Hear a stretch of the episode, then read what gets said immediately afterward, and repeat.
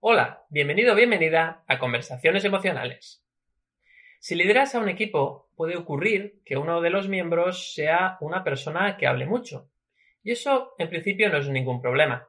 El problema es cuando esta persona habla mucho para criticar, para quejarse o para difundir rumores en el equipo. Hay personas que parece que les gusta alborotar el grupo, hacer ruido o generar conflictos. Y este comportamiento puede llevar al equipo a un mal clima y que la persona que lo lidera tenga que calmar los ánimos a menudo sin que haya motivos reales para que nadie se preocupe. Entonces, Mercé, ¿cómo se puede sentir esa persona que lidera el equipo y que tiene un colaborador que se comporta de esta, de esta forma? ¿Y cómo podemos tratar con él o con ella para que este clima no se vuelva irrespirable o enrarecido?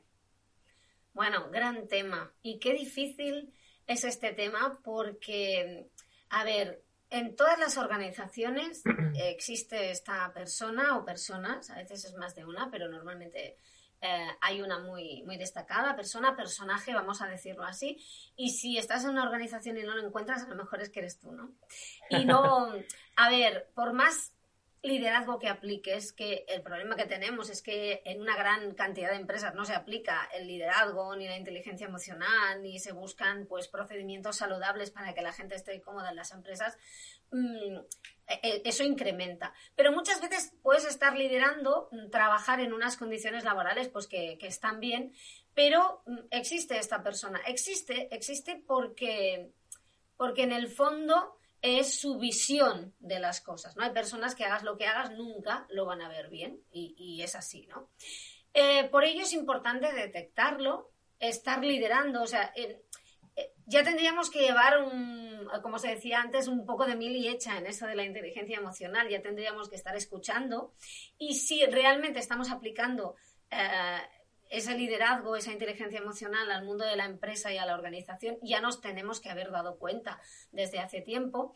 Quejarse, quejarse no está mal. Lo que pasa que hay gente que, que, bueno, pues que se monta un pisito en la queja y en la crítica y se queda a vivir ahí, ¿no? Que yo siempre, siempre lo digo, sí, abusa.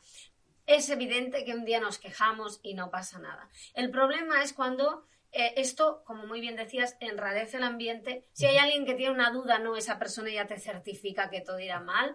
Eh, mm, hay alguien que vuelve, eh, ¿de dónde vienes? He hablado con el jefe, me ha pedido que me quede un rato más porque vamos a conseguir esto. ¡Oh, te está explotando! ¿no? Ya sabemos, ¿no? Es otra forma de ver las cosas.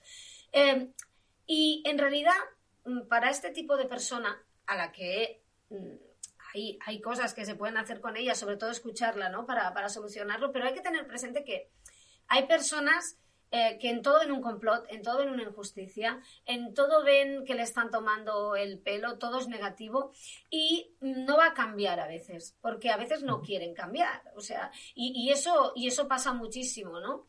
Y eso va enredeciendo el ambiente. Eh, ¿Qué pasa? Que, ¿Cómo podemos solucionar esto?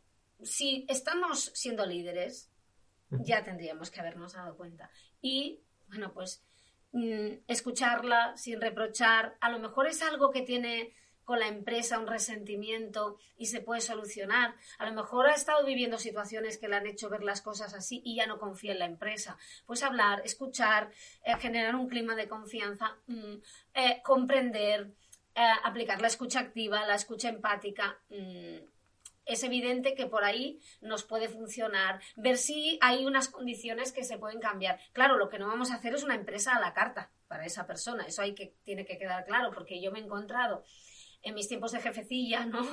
que eh, te encontrabas con una persona mm, de este tipo y acababas diciéndole que necesitas cambiar para callarte, y, porque me importa, si además quiero que te calles porque estás enrareciendo el clima.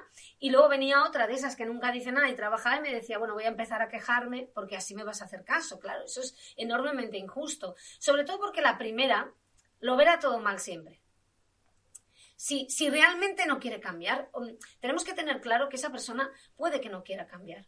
¿Por qué? Pues porque en la queja hay una zona de confort también.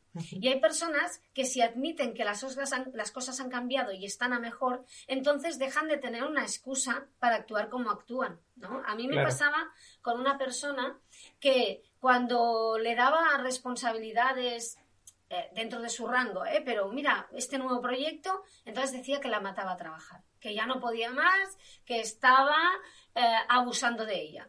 Y cuando le decía, bueno, baja el ritmo, tranquila, tal, porque se pasaba el día criticando, eh, entonces no la tenía en cuenta y para ella, ella era invisible para mí. La estabas apartando del equipo, ¿no? Sí, la estaba apartando del equipo. Entonces dices, bueno, mm, yo no sé qué hacer ya, es, en el fondo es una actitud.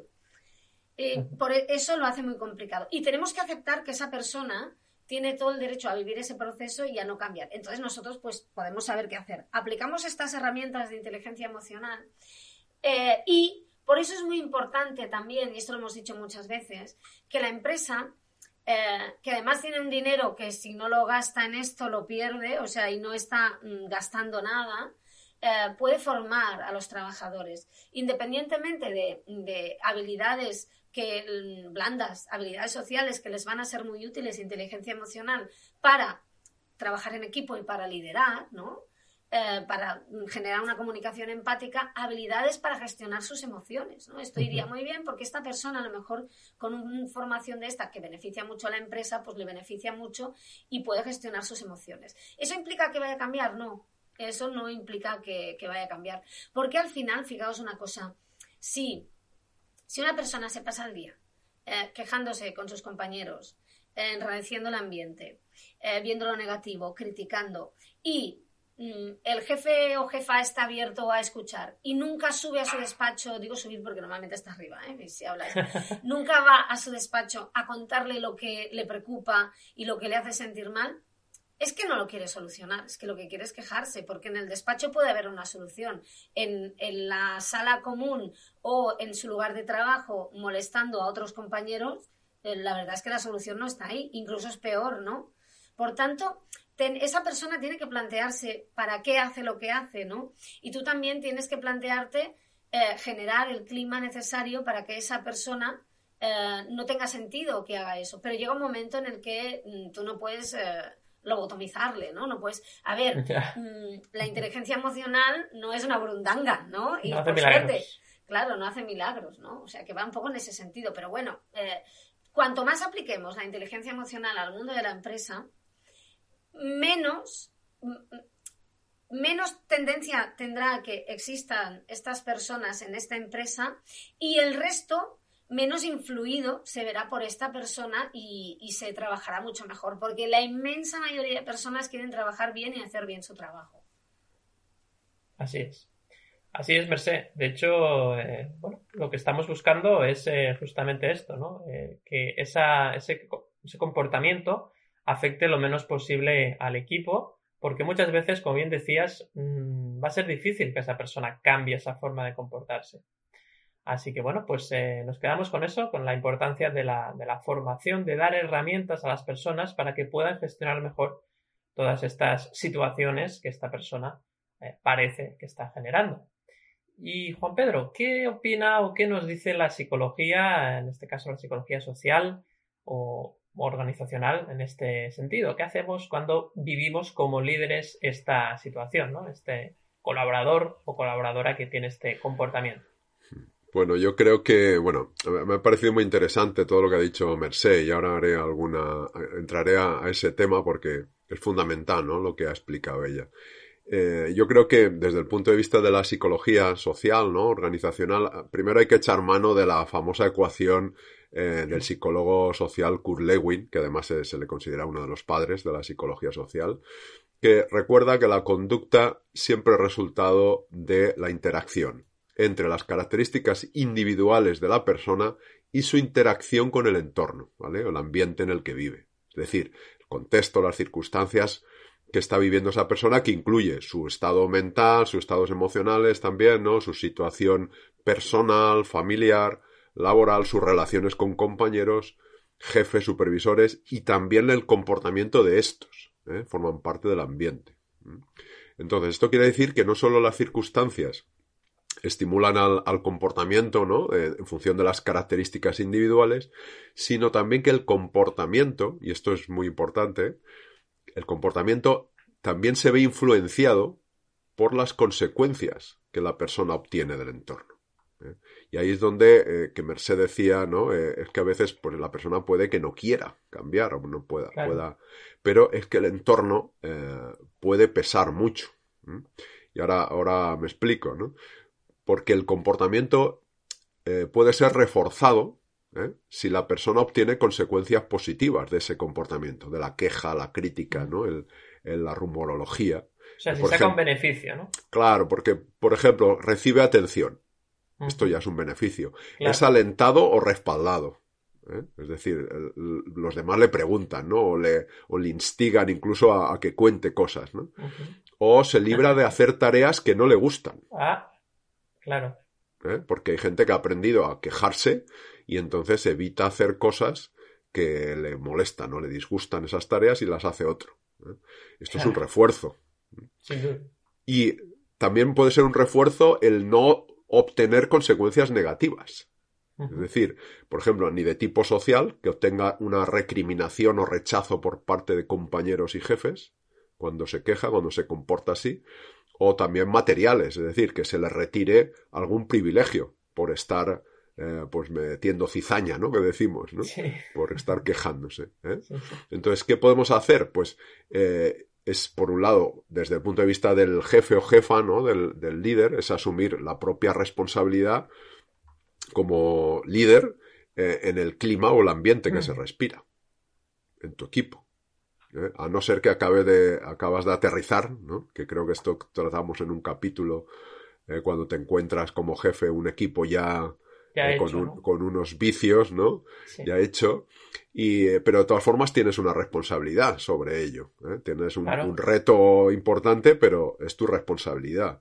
Entonces, para que se desarrolle y tenga éxito ese tipo de, conductas, ¿no? De alboroto, de crítica, de rumorología, tiene que haber una cultura que de algún modo lo facilite. y, esto duele mucho en una empresa. Decir que hay una cultura que facilita eh, los, los, chismorreos, ¿no? O, las quejas. Entonces, porque a veces incluso la cultura impulsa a ese tipo de conductas, porque es el propio jefe o jefa lo que también se queja y, se queja de los superiores a veces. ¿eh? que, cuidado porque eh, no debemos olvidar que el, responsable de equipo es un, modelo a imitar, ¿no? Es una figura de, de, autoridad y entonces es un modelo a imitar. Es un ejemplo. Es un ejemplo. Entonces, si queremos evitar este tipo de comportamientos, pues es fundamental desarrollar un código de conducta, un, protocolo, de forma que sea difundido en el equipo, que sea conocido, que el equipo sepa que eh, lo que se permite y lo que no se permite. Porque, por esto que decía Merced, porque hay veces que uno no quiere, por mucha formación en inteligencia emocional que, impartamos, y entonces el, el grupo, la cultura, la empresa tiene que obligar a unas conductas y eh, reducir otras. Y esto es que tiene que haber una, un mínimo de, normas de convivencia en un, en un, grupo, porque si no aquello es el ejército Pacho Villa. Entonces, eh, es decir, que, sea fácil recriminar una conducta eh, que queremos eliminar o reducir o conductas, reforzar conductas que queremos que aumenten como si fueran conductas colaborativas o conductas, ¿no? De, de, oye, sí, trae una queja, pero trae un par de soluciones. O de alternativas.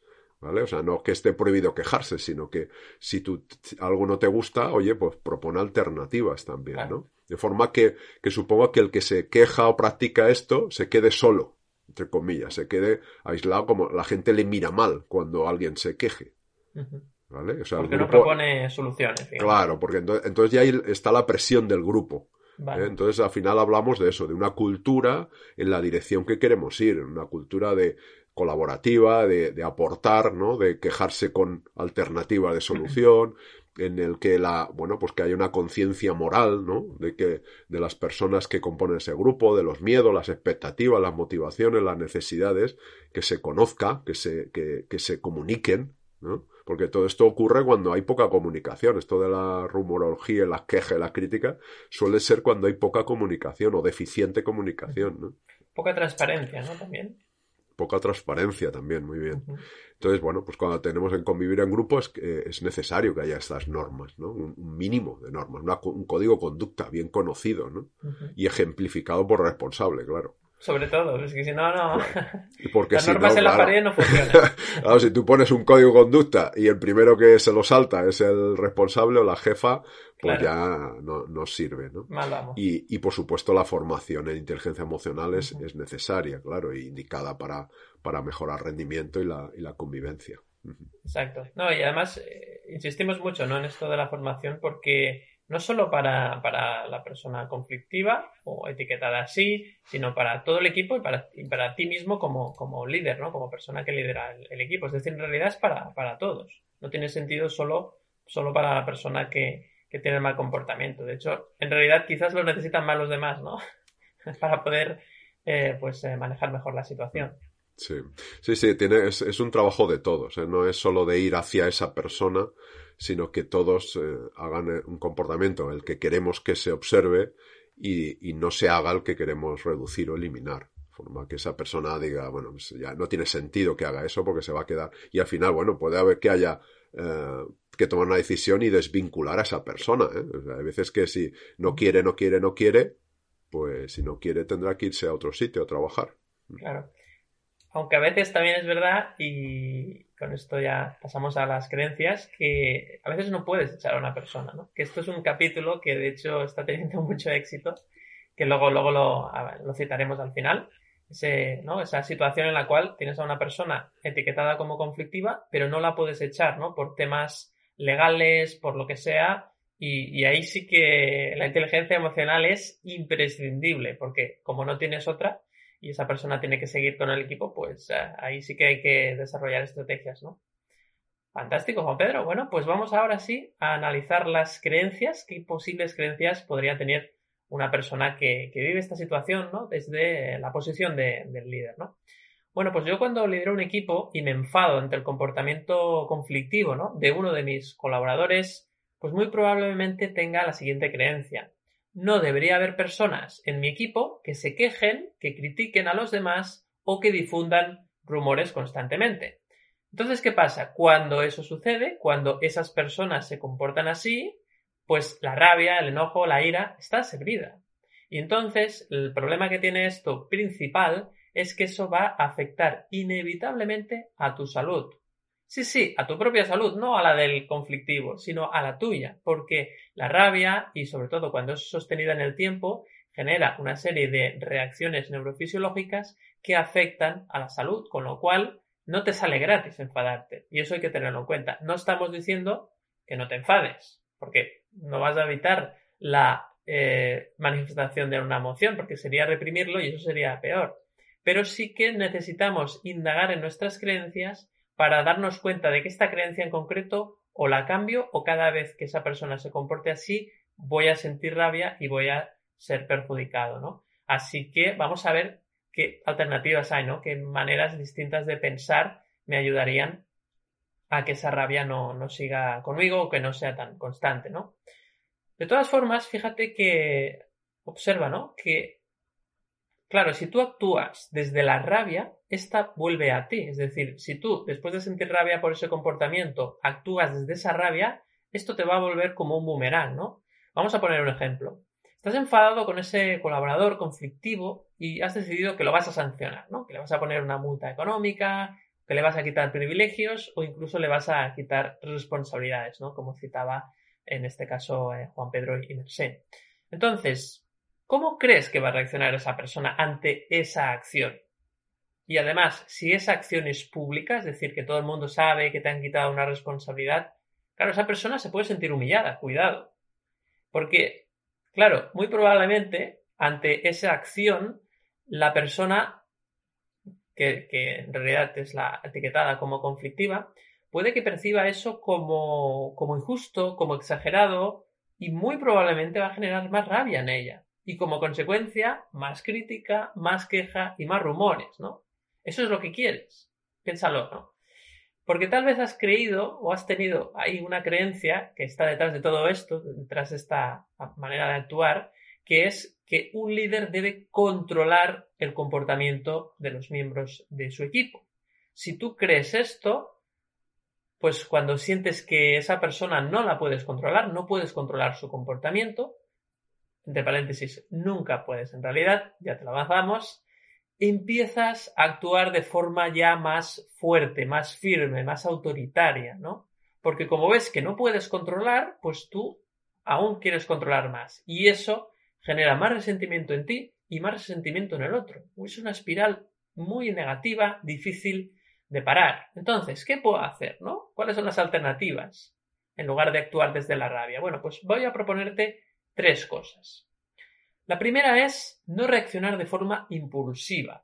Y para ello, y lo hemos repetido los compañeros, debemos desarrollar nuestra inteligencia emocional, no para reprimir las emociones, sino para ser consciente de ellas y decir, bueno, ahora mismo estoy en un, en un punto de alteración emocional, estoy en un punto donde estoy sintiendo una emoción, en este caso la rabia, con mucha intensidad, y debo de hacer algo para bajar esa intensidad antes de tomar decisiones. No tomes decisiones en un estado de alteración emocional, ¿Por qué? Porque va a ser una decisión seguramente muy sesgada y que seguramente no es una solución que vaya a solucionar el problema, ¿no? Porque estoy actuando desde esa rabia.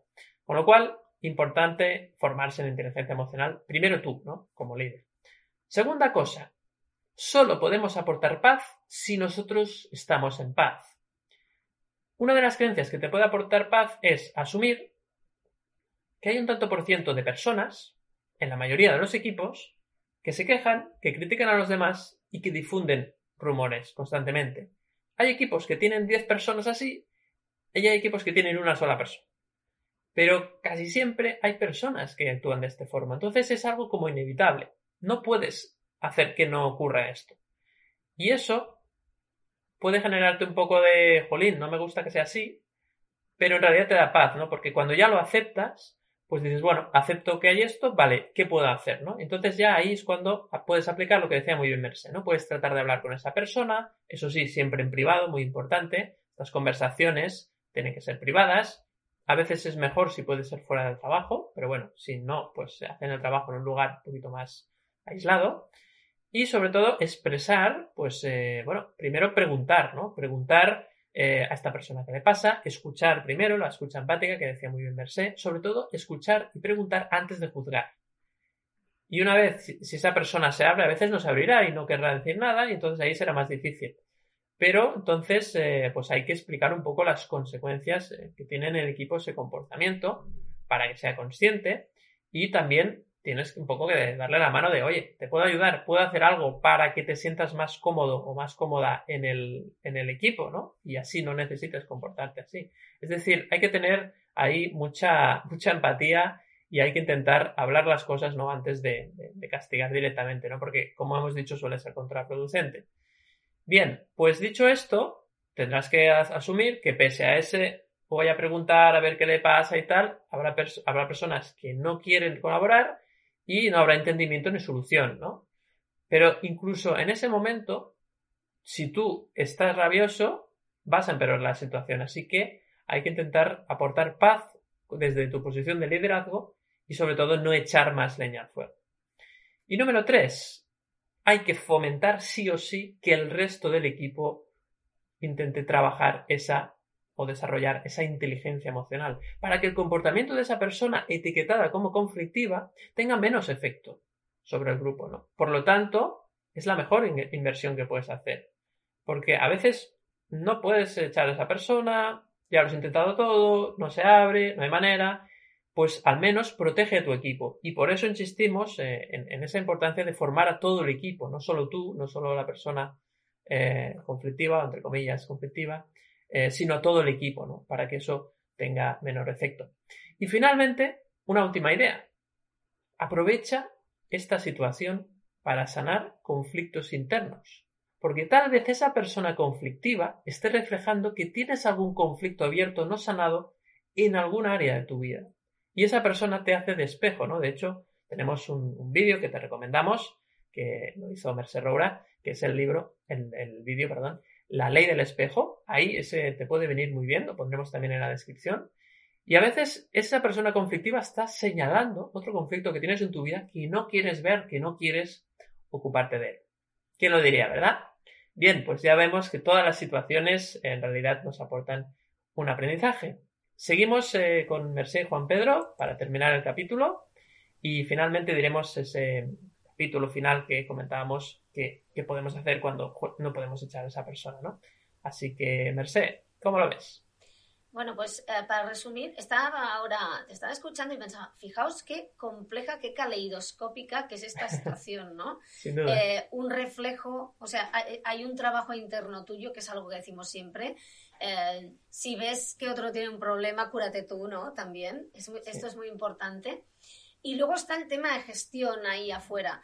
Eh, yo estaba pensando, fíjate que te puedes encontrar con una persona que está actuando de esta forma, que no ha sido escuchada en su vida ni valorada en el trabajo, porque el liderazgo, la empresa saludable es ese espacio en el que él, mm, bueno, las personas se sienten cómodas, se sienten eh, motivadas, porque hay un clima de confianza, en hay una comunicación y es un clima de crecimiento, ¿no? ¿Qué pasa? Que en ese clima de crecimiento hay personas que si no estaban siendo escuchadas pero querían aportar y estaban resentidas por ello, cuando cambia ese clima dicen, ah, terreno abonado, aquí voy a crecer, ahora puedo aportar.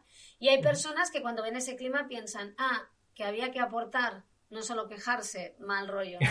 Ahora, ahora se me va a ver em, eh, que realmente no digo que no hubiera para quejarme, pero que a mí ya me iba muy bien que las cosas no fueran bien, ¿no? O sea, ¿cuánta gente cuando llegó la democracia dijo, Dios mío, ¿qué vamos a hacer ahora, ¿no? Seguramente. Bueno, pues es, un poco lo mismo, ¿no? Y fíjate que entonces a esa persona, por más que la escuches, mm, eh, no le servirá, porque quiere seguir siendo, antes lo apuntaba creo que Juan Pedro, el centro de atención, quiere poder quejarse. Y claro, yo, yo por ejemplo, pensaba, me encontré alguna vez en la que es eh, es que hay un rumor y no lo habéis desmentido, ¿no? Eso que te dice, es que para qué tengo que desmentir un rumor, ¿no? Es que al final, ¿dónde está esa línea en la que entras en el juego o no entras en el juego? Porque a veces esta persona está consiguiendo lo que quería. Quiere generar un nuevo estado de ánimo entre sus compañeros, entre ti mismo también, entre las personas que están liderando como pueden la situación y eso les está dando mucho poder, ¿no? Y a veces es muy difícil ver la línea, ¿no? Por tanto, ya no me enrollo más, intentemos aplicar las herramientas de la inteligencia emocional, pero milagros no, no hacemos. Y entonces, bueno, tú decías, hay veces que no se pueden echar. Bueno, si, si se puede certificar que esa persona está haciendo según qué cosas, y como decía muy bien Juan Pedro, se deciden unas normas y esa persona las está vulnerando, mm, bueno, pues al final quizás sí que se le puede decir, mira, que hay una forma de hacer las cosas y tú no la estás aplicando eh, decides si te quieres quedar o nos vemos obligados a, que busques nuevos horizontes, ¿no? Esas fórmulas que se dicen de vamos a liberarte, ¿no? Y en el fondo te están, te están echando, Pero intentar primero, pues, eh, escuchar y comprender.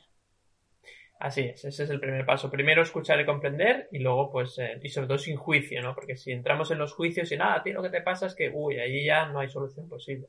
Luego también está la idea de, de ver una alternativa. Vale, esta persona necesita eh, ser el centro de atención, ¿no? Como bien decías. Bueno, ¿por qué no podemos darle atención de otra forma? Es decir, enseñarle a esa persona que no necesita la queja para ser el centro de atención, sino que tiene otras vías para obtener esa atención que necesita, que es el, es el fondo, ¿no? Es decir, hay muchas maneras de hacerlo, así que bueno, pues hay que ir explorando.